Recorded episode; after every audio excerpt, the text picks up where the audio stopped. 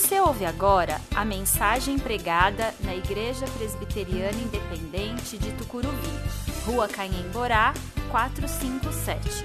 Venha nos fazer uma visita aos domingos, 19 horas. Temos estacionamento próprio e estamos a 800 metros da estação Tucuruvi, linha azul do metrô.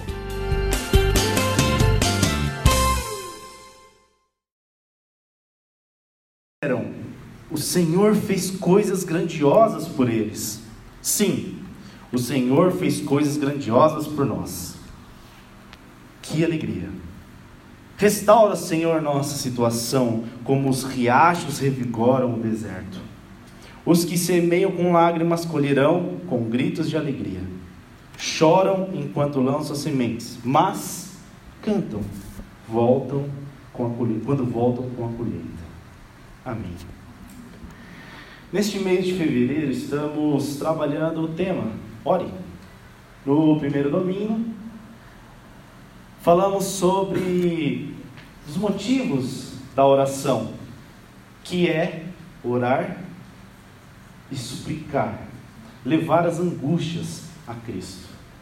No domingo passado, olhamos para a oração do Pai Nosso, a oração perfeita de Cristo, e vimos como o Senhor nos ensina, como o Mestre nos ensina sobre a como orar. Hoje, vamos olhar para o texto de Salmos e entender a necessidade de orarmos na alegria. Bom, já falamos muito sobre o livro de Salmos. O ano passado, por exemplo, tivemos inclusive um mês inteiro sobre Salmos. Então, eu vou apenas retomar alguns conceitos, alguns aspectos sobre o livro de Salmos. O livro de Salmos é uma obra composta por cinco livros. Já vimos isso. Todo o seu conteúdo é poético, dividido entre hinos, poesia, que aborda vários assuntos: esperança no futuro, glorificação a Deus, entre outros assuntos. Uh, vimos também que esta obra é composta por vários autores, e um deles, o mais conhecido, Davi, o rei Davi. Um livro que trabalha a emoção e a razão do ser humano. Vemos que é um Deus que quer a totalidade da vida do ser humano, tanto na razão quanto na sua emoção. Ele quer a glorificação e adoração total do ser humano. Um conteúdo que fala aos nossos corações, de tal forma que sentimos inclusive o próprio Deus falando conosco. E Ele falando e nos ajudando a caminhar, a guiar durante os problemas da vida. No nosso texto, nós vemos alegria e gozo em Deus. O salmo que lemos está dentro do quinto livro dessa grande obra. Um salmo considerado de ascensão, ou seja, era um salmo em que era cantado ou falado, né, uh, quando existia peregrinação até Jerusalém, ou até o regresso de um exílio. Um ponto interessante sobre o texto que lemos, o capítulo 126, ele muda o discurso no meio. Os três primeiros versos estão agradecendo sobre algo que aconteceu, ou pelo menos acontecerá. E os três últimos é uma petição. No final, o salmista está pedindo para que Deus restaure uma situação complicada. Olhando para os três primeiros, nós vimos uma ação de graça por uma restauração que Deus fez. Na tradução revista atualizada, no verso 1, nós lemos que o Senhor restaurou a sorte de Sião. Nesta versão ocorre uma mudança. Uma mudança de situação. E essa situação é a mudança justamente do povo judeu. Essa fórmula é interessante, a questão da mudança da sorte, da restauração, ela se repete em vários capítulos do livro de Jeremias, como por exemplo, capítulo 19, versículo 14, capítulo 30, versículo 3 e 18, capítulo 31, 23, dentre outros. Com isso, temos uma certeza. O salmista está falando da restauração da pátria de Israel. O profeta Jeremias, usado por Deus em seu livro, ele fala sobre a sua vida. Ele viveu uma época de angústia de Israel. Ele relatou os futuros problemas e desgraças do povo babilônico, babilônico contra os judeus, contra Israel. Porém, também falou da mudança dessa sorte, da restauração, da volta dos exilados, dos exilados para casa. Então, quando olhamos para a nossa tradução, quando ele fala, Senhor trouxe os exilados de volta a Sião, está correto. O salmista está agradecendo porque estão voltando para casa. Este era um relato de alegria. O salmista estava vendo seus compatriotas voltarem do exílio. Dessa forma, também podemos olhar para o salmo e acreditar que não foi o rei Davi o autor.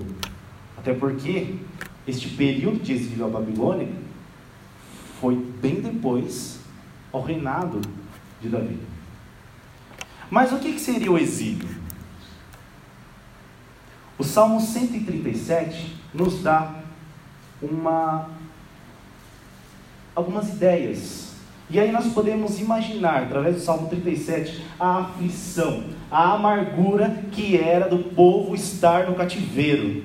Através justamente da tristeza, quando nós olhamos e lemos o Salmo 37, nós também podemos imaginar a alegria que era desse salmista em ver os exilados, os exilados voltarem à sua terra, voltarem da escravidão.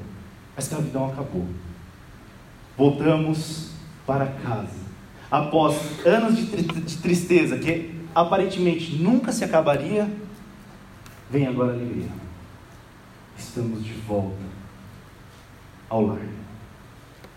Um lar prometido por Deus. Após a queda da Babilônia para o Império Persa, a libertação de Israel aconteceu após Deus, preste atenção, Deus levantar o imperador Ciro de Persa.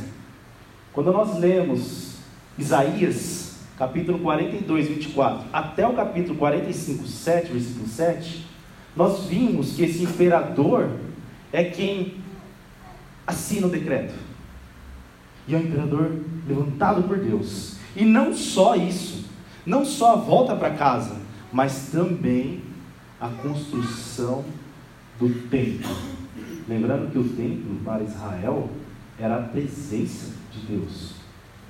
Ter o templo para adoração, para o povo judeu, era importantíssimo. Novamente, o templo seria construído o salmista estava em plena alegria. Era um sonho, era como um sonho, tudo aquilo que estava acontecendo. Sonhávamos por isso, e o sonho está se realizando. A alegria do salmista era tanta, tanta, que toda aquela tristeza e choro tinha sido substituído por risos e cânticos. Após 70 anos, preso no cativeiro, sendo humilhado, feridos, prisioneiros, como o Salmo 137 nos, nos diz, agora era o momento de louvar, de cantar, de engrandecer esse Deus pela volta para a terra prometida, a volta para casa, a alegria de estar livre da libertação. Uma libertação que era esperada por muito e muito tempo. Todo louvor era dedicado a Deus, todo. Era Deus que estava no controle. Tanto o salmista quanto o povo tinha certeza que tudo estava acontecendo porque Deus quis daquela forma. Era o domínio de Avé na história de Israel. Não era apenas um reconhecimento do seu povo livre. Mas é interessante porque o salmista também fala que todas as nações ao redor estavam vendo a libertação, o testemunho daquele povo. que serviram a Deus, continuou a adorá-lo, mesmo dentro do cativeiro. Deus era honrado, não só por Israel, mas por todas as nações. Todas as nações reconheciam Deus, o nosso Deus, o Deus verdadeiro, o Deus vivo, o único Deus. O louvor, a oração na alegria, a adoração de um povo que estava alegre, era exemplo para aqueles que não conheciam o Deus maravilhoso. Era uma nação que contagiava todos à sua volta com aquela alegria, com a felicidade do regresso do lar. Deus era engrandecido em toda a terra. Olhando para os três últimos versos, 4, 5 e 6, o salmista muda o jeito de, de escrever. O salmista estava pedindo para restaurar uma situação. E essa situação era comparada ao deserto. E aqui, relembrando sobre o deserto, é uma região seca. Bem seca. De manhã chega a altas temperaturas, e para quem já assistiu televisão, o Discovery Channel, o History mostram muita situação do deserto e os perigos da questão de animais. É uma situação que tem muita cobra ali. Então imagine do perigo que é de manhã. E uma temperatura escaldante. À noite é o contrário. A temperatura desce. A menos, menos chega a pontos até negativo. Então assim, a noite é muito quente, me, desculpa, de manhã é muito quente e à noite é muito frio. Não tem abrigo. É um, é um local onde a gente pensa que não tem nem condições de vida. Então, é um salmista pedindo para Deus transformar uma situação desesperadora, de seca. Aí pode se perguntar, ué, mas o salmista não estava agradecendo pelos exilados que estavam voltando? O povo foi liberto da, da Babilônia. O povo estava voltando para casa. Mas o salmista estava pedindo por aqueles que ainda estavam lá, exilados ainda. E não só isso, mas o salmista está pedindo também para que Deus restaure e dê forças para a reconstrução de Israel. A Babilônia destruiu toda aquela região. Só não dizimou o povo porque Deus teve misericórdia. Mas o templo foi destruído a região estava destruída. Então o salmista, quando vê seus compatriotas voltarem, pede para pede duas coisas. Senhor, tenha misericórdia daqueles que estão lá, que estão voltando. Tenha misericórdia daqueles que ainda estão lá no cativeiro. E Senhor, nos dê, nos ajude a restaurar o nosso lar destruído. Era um momento de renovar as forças e continuar caminhando rumo à reconstrução. O verso 4, o salmista nos ensina que a ajuda divina é necessária em qualquer situação. Essa ajuda é da reconstrução. É lembrar daqueles que estão no cativeiro é lembrar que eles precisam de ajuda de Deus. E a única ajuda vem de Deus. Quando lemos na tradução Almeida Revista Atualizada, sobre essa a petição, a restauração que o salmista faz, ele faz uma comparação com as torres de Negev. Negev era um lugar ao sul do deserto. Era muito árido, muito seco. Porém, em alguns períodos do ano, Acontecia de da neve no deserto ao norte, ela acabava e aí vinha afluentes de águas até o sul. E aquela região que era seca, agora tem vida, tem água. Além disso, tem, tem momentos do ano em que ocorre a chuva muito intensa. E aí sim nós vemos também uma região seca, árida, cheia de água, coberta de água.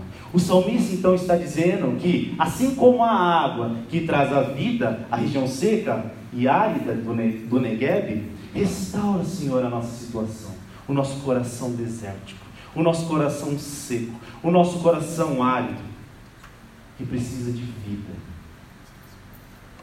E essa vida só vem de Deus. Uma restauração verdadeira, completa e permanente. Fazendo aqui um paralelo, nos lembra Jesus Cristo com a samaritana no poço. No capítulo 4, versículo 10, 13 e 14 do Evangelho de João, que diz: Jesus respondeu: Se ao menos você soubesse que presente Deus tem para você e com quem está falando, você me pediria e eu lhe daria água viva. Versículo 13: Jesus respondeu: Quem bebe desta, ala, desta água, logo terá outras, outra vez sede, ou seja, a água que ela estava tirando do poço terá sede.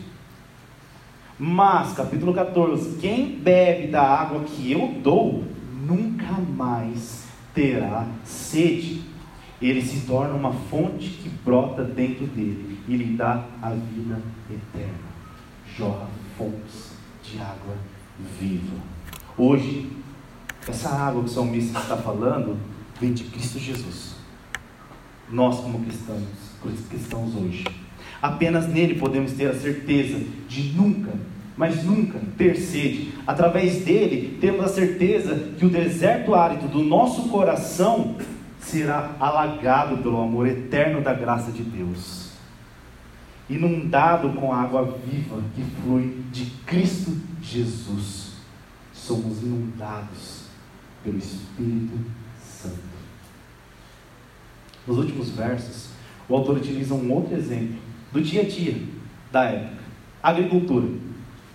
A agricultura, naquela época, era um trabalho bem árduo. Era você preparar o terreno debaixo de sol, de chuva, de vento, jogar as sementes e cobrir com a terra. Era um trabalho árduo.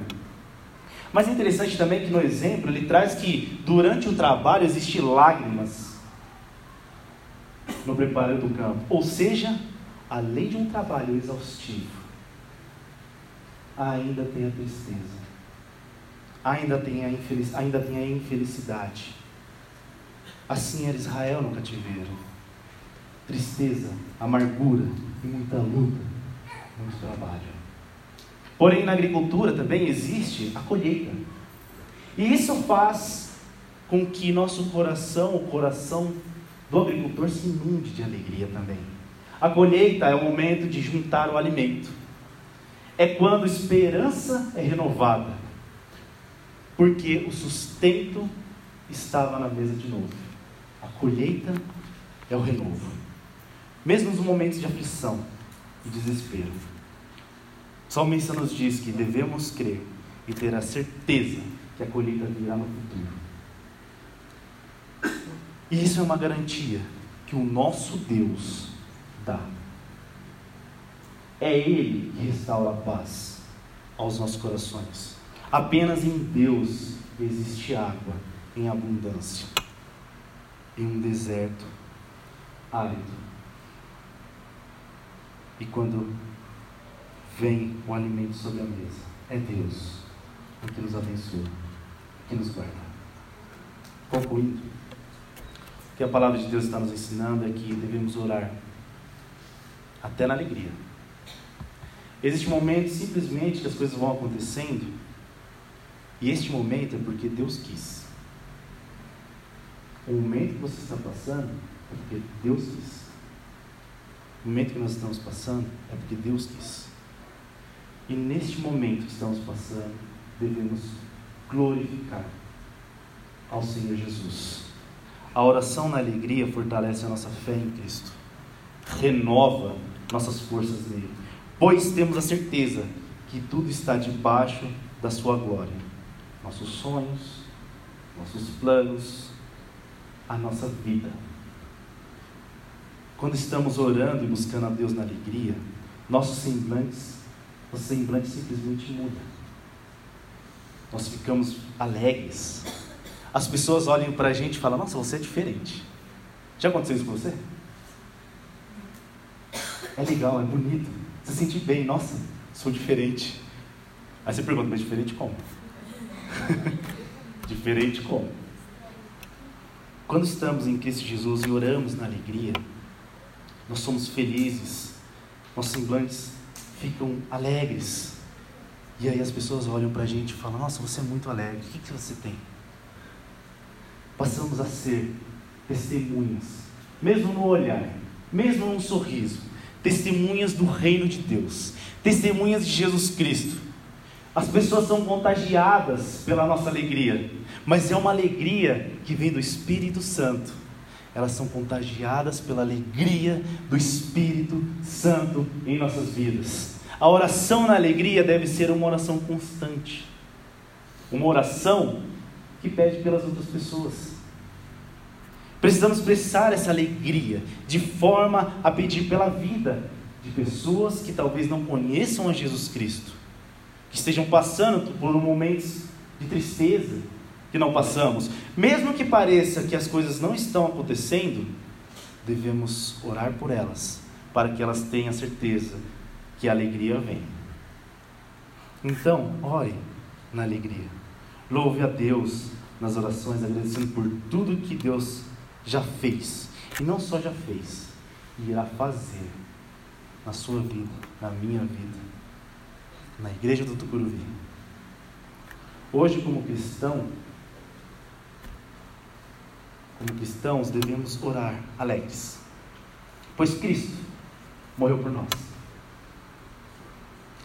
E através da sua morte, hoje somos salvos. Entendemos hoje, através do Espírito Santo, o amor de Deus.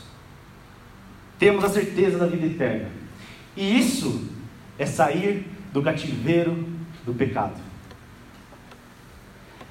Essa oração de alegria irá transformar nossas feições e mostrar às pessoas o que acontece quando Cristo inunda nosso, seu, nosso ser. E eles entenderão o amor de Cristo.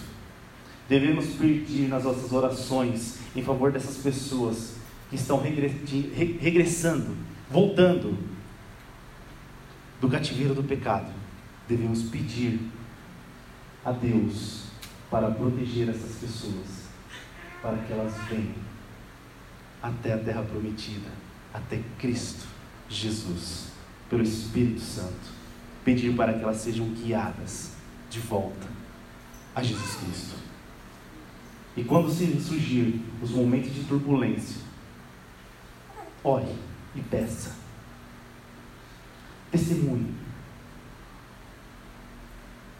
Mostre a alegria que você tem, que vem de Cristo Jesus, que vem do Espírito Santo. Mostre o porquê que você é alegre constantemente, porque entendeu a vida eterna, porque entendeu o amor de Cristo. Então, neste mês, estamos vendo os motivos da oração na vida de um cristão. Se você ainda não tem essa prática, peça para que o Espírito Santo mude isso na sua vida. Se caso você já está se sentindo incomodado, com alegria eu te falo, é o Espírito Santo incomodando a sua vida agora. Então, mude, ore, todos os dias, entregue a sua vida a Ele, na alegria, na tristeza, ore como Cristo nos ensinou. Não deixe de orar. Ore todo o tempo. Amém? Vamos ficar de pé? Vamos louvar esse Deus que nos acolhe a todos